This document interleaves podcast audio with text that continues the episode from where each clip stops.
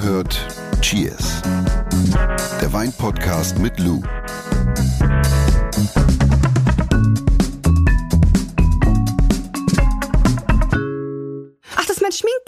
Hast du auf meinem Stuhl vergessen? Habe ich auf deinem Stuhl vergessen. Schminktäschchen, sagst du? Ich sag eher MacGyver-Täschchen. Ja, aber da ist alles drin. ich da darfst weiß, du nicht es reingucken. ist entblößend. Doch, man darf gucken. Ich, ich mach auch, ich erzähle auch nicht alles. Aber äh, Lou hat auf, auf meinem Stuhl, wie sagst du, Schminktäschchen gelassen. Und ich bin ein bisschen enttäuscht. Also, Warum? Logisch, also Schminke ist klar. Und guck mal hier.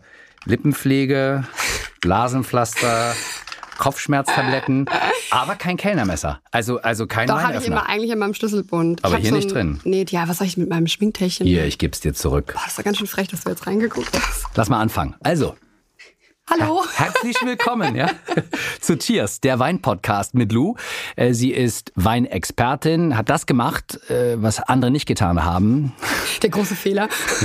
Sie hat kein Jura studiert, sie hat kein BWL studiert, sie hat Wein studiert, also Weinwirtschaft nennt man das. Korrekt. Und äh, sie lebt Wein, sie liebt Wein. Das ist korrekt. Ich bin Jonas. Äh, Wir haben eine Gemeinsamkeit. Ich, ich mag auch Wein. Ansonsten habe ich jede Woche die Ehre, Fragen zu stellen, die mich interessieren. Natürlich auch eure. Also wenn ihr welche habt in Sachen Wein, dann mailt sie uns einfach. Und Lou, du bist auch eine Quelle, die nie versiegt. Das ist ganz wunderbar. Jede Woche bringst du nämlich eine neue spannende Flasche mit. Yes. Der Wein der Woche. Also der Wein der Woche kommt vom Weingut Kloster Eberbach im Rheingau, im schönen Rheingau, dort wo ich auch studiert habe. Ein Weinanbaugebiet, was bekannt ist für natürlich die Rebsorte Riesling, Spätburgunder und vielleicht auch ein paar andere Rebsorten, aber tatsächlich hauptsächlich bekannt ist für Riesling. Und wir haben heute keinen Stillwein, also einen normalen Wein. Sprudel drin. Wir haben Sprudel drin. Wir sprechen heute tatsächlich über den Kloster Eberbach Riesling Brüt. Also das ist ein Riesling-Sekt, hergestellt mit der Flaschengärung, nicht zu verwechseln mit der traditionellen Flaschengärung. Obacht, aber da gehen wir gleich nochmal kurz drauf ein. Wie macht man denn so eine Flasche eigentlich richtig auf? Also das Erste, was wir jetzt machen, ist, dass wir diese äh, Folie abziehen. Dann haben wir da so ein Drahtkörbchen. Das nennt man auch Agraffe. Die drehen wir auf. Und jetzt geht es an den Korken. Und jetzt drehen wir nicht den Korken, das wird immer ganz oft falsch gemacht, sondern wir drehen die Flasche. Ja, da haben wir einfach einen besseren äh, äh, Griff, sag ich jetzt mal. Und dann ganz wichtig, wenn wir den Korken dann soweit haben, uns vorgearbeitet haben sozusagen, dann lassen wir den Korken nicht ploppen, sondern die Profis lassen zischen. Und ich hoffe, das funktioniert jetzt auch. Ah, so. Ah. Ah. Aber ist eigentlich pure Enttäuschung. Ist, äh, die Wie meisten machen, weil die meisten schütteln noch so ein bisschen und dann knallt das Ding an die Decke. Ich habe mal in einem Sekthaus gearbeitet, also in der Versektung gearbeitet, und äh, da hat mein Chef immer zu mir gesagt, nur der Proll lässt es ploppen. Okay. Also, äh, gib mir mal dein Glas ja. rüber, bitte. Ich muss erst, wie heißt das nochmal, wenn man. Avi, den- avinieren, wir avinieren erst. wir avinieren. Wir, Also wir müssen es auch nicht übertreiben mit dem Avinieren. Aus was für Gläsern trinkt man Schaumwein denn eigentlich? Also sehr leidiges Thema, muss ich ganz ehrlich sagen. Man kann natürlich, ich war jetzt gerade erst in der Champagne und da war ich in einem Champagnerhaus und da haben wir Champagner aus so diesen klassischen Hm. Tulpen verkostet. Kennst du auch, du bist ungeduldig, entschuldige. Ja klar, immer. Du hast immer die Äh, Flasche, kreist vor meinem Mund und dann. Da haben wir so aus den klassischen Tulpen verkostet. Und bei uns in Deutschland kennt man natürlich vornehmlich die Sektflöten. Und meine Empfehlung wäre, Sektflöten und Tulpen sofort wegzuschmeißen, weil man muss ja auch mit diesem Schaumwein arbeiten können. Und deswegen empfehle ich auch immer, dass man Schaumwein nicht aus Sektflöten oder Tulpen verkostet, sondern aus einem klassischen Universalglas. Also das, was wir jetzt hier gerade haben. Also kommen wir zum Kloster Eberbach Riesling-Sekt. Und jetzt habe ich das schon geschwenkt. Darf man das denn auch machen bei Schaumwein? Ich schwenke tatsächlich äh, Schaumwein auch immer ein bisschen, weil ich natürlich auch möchte, dass die Aromen sich so ein bisschen lösen durch den Sauerstoffkontakt und ich auch ein bisschen mehr vom Schaumwein wahrnehme. Kann jeder machen, wie er will, aber bei der Verkostung mache ich das durchaus auch, ja. Ach, ich liebe ja Sekt, also generell Schaumwein. Alles, was sprudelt, bin ich ja echt ein Freako, ne? ist bei mir andersrum eigentlich. Ich bin immer, Mm. wenn Leute anstoßen wollen, dann, hm, okay. Was? Warum? Weiß ich nicht. Ich bin mit dieser Kohlensäure in Wein, in Anführungsstrichen. Also ich finde das herrlich. Das ist ja wirklich, das könnte ich ja 24-7 trinken, das Zeug, ne? Und mir geht auch immer hervorragend danach. Aber der schmeckt sehr lecker. oder? Also ich finde auch, du hast eine richtig tolle Säure vom Riesling, richtig animierend. Dann hast du so ein bisschen was, so Apfelschale, so vom, vom rot-gelben Apfel. Also nicht grüner Apfel, sondern keine Ahnung was, als wird's ein bisschen freaky bei mir, aber sowas richtig mh, Bockmachendes. Finde ich, gefällt mir sehr gut, muss ich ganz ehrlich sagen. Also wie gesagt, Rebsorte 100% Riesling, Weinanbaugebiet Rheingau, berühmt für Riesling und ähm, das Weingut Kloster Eberbach. Sehr cool, Flaschengärung. Und wie, wie schmeckt dir das denn? Schmeckt gut. Ja? Ja, ja. Ist echt gut. Nein. Überzeugt. Aber wir sprechen heute über Schaumwein. Ja, das ist unser Thema heute. Was ist denn das überhaupt, Schaumwein? Also ist nicht Wein mit, mit Sprudel drin, oder? Äh, ja, doch, tatsächlich. Also wir haben ja auch schon mal darüber gesprochen, was normaler Wein ist, also Wein ohne Kohlensäure. Und äh, Schaumwein ist tatsächlich einfach ein Sammelbegriff beziehungsweise Überbegriff für alle schäumenden Weine dieser Welt. Und es ist natürlich super schwierig zu sagen, Schaumwein schmeckt jetzt so oder so. Bedingt durch die Vielfalt, die wir weltweit haben, kann man das einfach nicht pauschalisieren. Das wird heute ein bisschen ein bisschen fordernder vielleicht. Und mhm. ich gehe auch nicht auf alles detailliert ein. Das können wir alles mal separat in der Folge machen, aber ich versuche es einfach zu erklären. Also das heißt, es darf keine Kohlensäure hinzugefügt werden. Richtig, sonst müsste draufstehen Schaumwein mit zugesetzter Kohlensäure.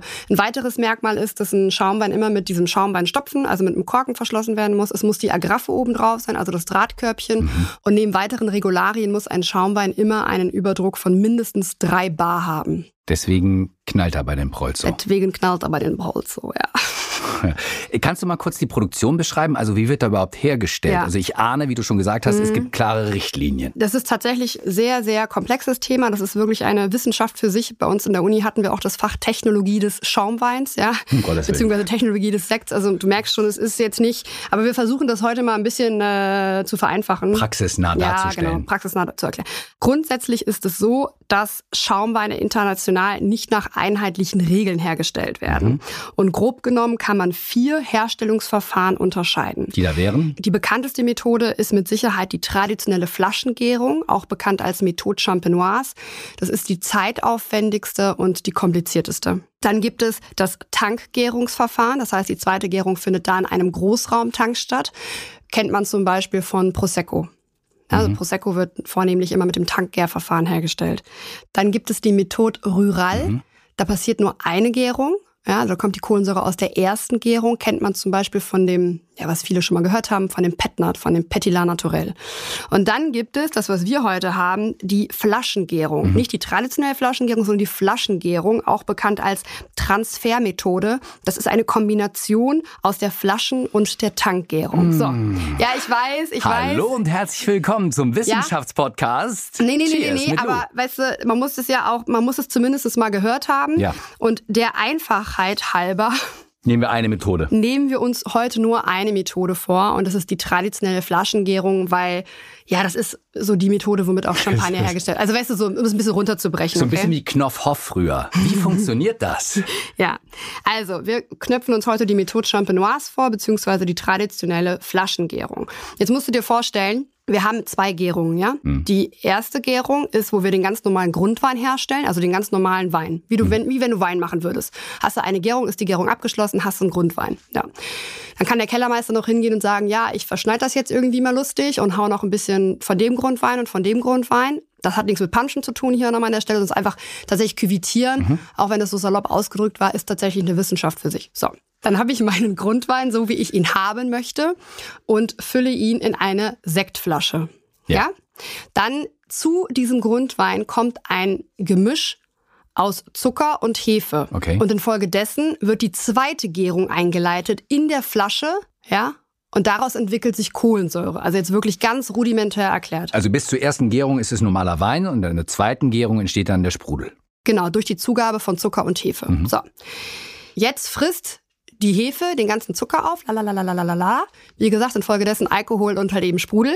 Okay. Und jetzt hat die Hefe nichts mehr zu tun und stirbt und fällt zu Boden. ja, ist so, die stirbt einfach. Dramatisch. Die Hefe, die stirbt, fällt zu Boden und lagert sich am Flaschenboden, sage ich jetzt einfach mal. Was die, was die, Hefe aber auch macht, ist, sie gibt weiterhin Geschmack an den Sekt ab und das nennt man Hefelager, okay? Also der Wein ernährt sich trotzdem weiter von diesen abgestorbenen Hefezellen. Aber das ist am Ende doch gar nicht mehr in der Flasche drin. Doch, das ist doch noch in der Flasche. Das ist doch noch der, da haben wir mit dem Kronkorken verschlossen, die Hefe hat nichts mehr zu tun, hat den Zucker fertig gegessen, fällt zu Boden und liegt jetzt einfach da. Okay. Und was jetzt passiert ist, dass dieser im Grunde genommen fertige Schaumwein einfach noch auf dieser Hefe in der Flasche liegen bleibt. Weil diese abgestorbenen Hefezellen weiterhin Geschmack an den Schaumwein abgibt. Mhm. Das Hefelager richtet sich immer so ein bisschen nach diversen Regularien, ist von Land zu Land und für das jeweilige Produkt anders. Aber in der Regel spricht man immer von mindestens neun Monaten Hefelager. Um es zu verstehen, wird das denn wieder entfernt? Ja, ja, da komme ich jetzt zu. Ah, Also du musst dir vorstellen, je länger dieses Hefelager ist, desto eher hat man diese Aromen von Brotkruste, Brioche, vielleicht auch so ein bisschen Mürbeteig. Also die Hefe gibt weiterhin Geschmack an diesen Schaumwein ab und du hast dann am Ende so ein, so ein samtiges, fülliges Mundgefühl. Das ist total sexy. ich bin ja so ein bisschen technikaffin, finde ich jetzt spannend. Also du hast die, die Flasche ist ja schon zu. Wie macht man denn, wie Ja, holt man das denn jetzt Kronkorken raus? drauf. Genau, so jetzt. Und dann wird die, werden die Flaschen gerüttelt. Das nennt man äh, Remoage. Also die Flaschen werden gerüttelt und infolgedessen rutscht dieser Hefesatz immer weiter zum Flaschenhals. Und irgendwann hast du den oben an der Flaschenöffnung. Mhm. Ja? Und was jetzt passiert ist, wir haben ein Eisbad, musst du dir vorstellen, und der Kopf, der wird in dieses Eisbad getaucht. Und infolgedessen gefriert die Hefe. Und jetzt müssen wir die Hefe irgendwie rauskriegen. Das heißt, es wird geöffnet. Dann ploppt diese Hefe in einem raus. Mhm. Das nennen wir Degorgement. Also wir degorgieren die Flaschen. Das Hefedepot flutscht raus. Und dann haben wir ja aber nicht nur die Hefe draußen, sondern bedingt durch diesen Druck in der Flasche geht natürlich auch ein bisschen was von dem, Logisch. von dem Schaumwein verloren. Ja. Das ist der Füllverlust. Ja? Ja. Und diesen Füllverlust, den müssen wir ja irgendwie wieder ausgleichen. Das macht man wie? Und das machen wir mit dem Likör de Expedition. Das heißt, das ist im Prinzip nichts anderes als Likör. Ja, man nennt es auch Versanddosage. Likör und Grundwein. Also äh, Grundwein wird aufgefüllt und dann kommt dieser Likör rein und dieser Likör ist schlussendlich auch für den späteren Geschmack des Schaumweins zuständig. Also Ist ja unglaublich Weil aufwendig. Macht man sich null Gedanken, ähm, wenn, man, wenn man so eine. Flasche ähm, aufzieht. Ja. Ist es denn ein maschineller Vorgang oder ist das ein manueller Vorgang? Also die Remoage, also dieses Rütteln, ne, das dauert ja immer so ein bisschen, bis die Hefe dann wirklich unten ist.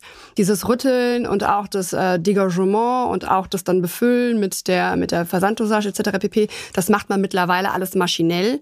Mm, Und dennoch ist es natürlich mit sehr hohen Kosten verbunden, weil in der Champagne sprechen wir zum Beispiel durchschnittlich von einem Hefelager von mindestens drei Jahren. Und das ist natürlich eine Kapitalbindung, die man hat. Ne? So. Klar. Und das ist, das, das liegt da bei dir im Keller, alles drum und dran, die ganzen Maschinen. Also das ist nicht nur eine Wissenschaft für sich, sondern es ist auch eine sehr hochwertige und aufwendige Herstellungsmethode, die traditionelle Flaschengärung. Also ein aufwendiger Prozess. Was sind denn die bekanntesten Schaumweine mit dieser traditionellen Flaschengärung? Die bekanntesten Schaumweine, die mit der traditionellen Flaschengärung hergestellt werden, sind auf jeden Fall Cremant. Also alles, was außerhalb der Champagne hergestellt wird, nennt man eigentlich Cremant in Frankreich. Auch ein Hefelager von mindestens neun Monaten. Dann hat man den Cava. Das ist der, der Schaumwein, der mit der traditionellen Flaschengärung hergestellt wird in Spanien. Dann hat man vielerlei Sekte in Deutschland, die auch so hergestellt werden. Und dann hat man natürlich noch in Italien den Spumante, der dann hergestellt wird mit der Methodo Classico. Das ist im Prinzip nur die Übersetzung für traditionelle Flaschengärung. Mhm. Äh, Anfängerfehler von mir. Magst du mir noch mal was nachschenken? Ich habe äh, tatsächlich wieder nicht weggespuckt.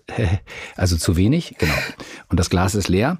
Weil, lass uns mal ein bisschen über Geschmack Ja. sprechen. Also Welche hab- Richtung gibt's denn beim Schaumwein? Also ich habe ja gerade gesagt, dass wir diesen Füllverlust ausgleichen müssen. Das passiert mit dem Likör und mit dem Grundwein, also mit der Versanddosage und dem Grundwein. Und diese Versanddosage bestimmt schlussendlich auch den Geschmack. Die erste Geschmacksrichtung ist Brüt Natur, also bis maximal so drei Gramm Restzucker pro Liter. Dann gibt es extra Brüt. Brüt, das ist wohl die bekannteste, die haben wir ja jetzt auch hier im Glas. Danach folgt extra trocken, also auch bekannt als extra Secco, trocken, Secco, halbtrocken und mild. Und das ist auch ganz wichtig. Wenn du jetzt trocken auf dem Sektetikett stehen hast, Ja. was du ja oft siehst, ja, dann ist das nicht gleichzusetzen mit der Geschmacksrichtung bei normalem Wein ohne Kohlensäure, okay? Weil wenn wir trocken auf dem Sekt stehen haben, dann ist das eigentlich schon halbtrocken, weil wir sprechen da von einem Restzuckergehalt von 17 bis maximal 32 Gramm pro Liter. Also das ist ganz wichtig, nicht verwechseln. Und wo ich den, der ist echt lecker, der Wein der Woche. Ich finde den auch super. wo ich den jetzt in der Nase und im Glas habe, mit was für einer Temperatur trinkt man den? Aus dem Kühlschrank raus. Okay. Ja. Also ich bin nie so ein Fan von Temperaturen, Reitereien. Er sollte einfach wirklich sehr gut gekühlt sein. Also ich kann es jetzt alles verkomplizieren und dann Fieberthermometer rausholen, aber ich glaube, wir wissen alle, was Kühlschrank kalt bedeutet. Ja. In der Energiekrise vielleicht nicht mehr. Ja, ja, da wird's natürlich dann so. Nee, aber es sollte wirklich gut gekühlt sein. Und ähm, gerade wenn man auch so halbtrockene Sekte oder sowas bevorzugt, je wärmer der Sekt natürlich wird, desto klatschsüßer wird es halt eben auch. Ne? Also durch Kälte halten wir ja auch Süße zurück. Ich trinke nochmal einen Schluck Mhm. und spuck nicht weg, weil zu lecker. Der ist echt gut. Ich finde ihn wirklich gut. Das ist so ein toller, äh, so ein Allrounder-Aperitivo, ne? Ja. Und kurz vor Schluss einer Cheers-Folge beantworten wir natürlich oft eure Fragen. Wenn ihr was wissen wollt, schreibt uns einfach eine Mail. Äh, Und wir schauen auch regelmäßig in unseren Cheers-Folgen ins lebende, interaktive Weinlexikon namens Lou. Diesmal W wie Weinstein. Lou's Weinlexikon. Mit Weinstein meint man tatsächlich diese Kristalle, die sich des Öfteren mal am Flaschenboden absetzen können. Die findet man auch ganz oft mal so am, am, am Korken der Weinflasche, also am Verschluss. Und Weinstein ist tatsächlich überhaupt nichts Schlimmes, ist überhaupt kein Qualitätskriterium, auch kein Reklamationsgrund. Und bei Weinstein handelt es sich tatsächlich einfach immer um die natürliche Ausfällung des Kaliumsalzes der Weinsäure, auch bekannt als Kaliumhydrogentartrat. Also ist überhaupt nichts Schlimmes, da wird niemandem von schlecht, einfach in der Flasche belassen und fertig ist der Lack. Dann lass uns nochmal zusammenfassen. Das Wichtigste in Sachen Schaumwein. Schaumwein ist sowas wie ein Sammel- oder Überbegriff für alles, was schäumt. Also Ja. für alle schäumenden Weine der Welt. Mhm. Alles, was schäumt. Ne? Damit ein Schaumwein wirklich offiziell ein Schaumwein ist, müssen einige äh, Vorschriften eingehalten werden. Es sind einige viele, finde ich. Ja. Zum Beispiel darf nicht nachträglich Kohlensäure hinzugefügt werden und Schaumwein muss immer einen Überdruck von mindestens drei Bar haben. Ja. Die Kohlensäure muss immer aus der ersten Gärung oder der zweiten Gärung stammen. Und es gibt grob gesagt, du hast es erklärt, vier Methoden, mit denen man Schaumwein herstellen kann. Und die traditionelle Flaschengärung ist eigentlich die hochwertigste Ja, und auch die bekannteste, würde ich sagen. und aufwendigste. Und aufwendigste. Die findet man unter anderem bei Champagner. Cava, genau, Cava, Champagner, äh, bei dem äh, italienischen Spumante, Metodo Classico und ja, Cremant. Cremant. Cremant. Also in diesem Sinne, Das war's schon wieder, ne? Wie man in Griechenland sagt, Yamas. Oh, das ist aber auch jetzt hier weit vom Thema entfernt. Aber cheers. Wenn ihr Fragen an Lou habt in Sachen Wein oder Anmerkungen an uns, dann fragt ganz einfach per Mail an cheers.edeka.de. Und wie ihr, also wie wir Schaumwein richtig öffnen, das seht ihr bei uns im Instagram-Kanal. Und alle Infos zum Podcast, logisch, bei uns in den Shownotes. Und wir freuen uns natürlich über eine üppige Bewertung und vor allem Empfehlung. Also teilt, was das Zeug hat. Zum Wohl. Prost. Prosit. Dieser Podcast wird euch präsentiert von Edeka. Wir lieben Lebensmittel.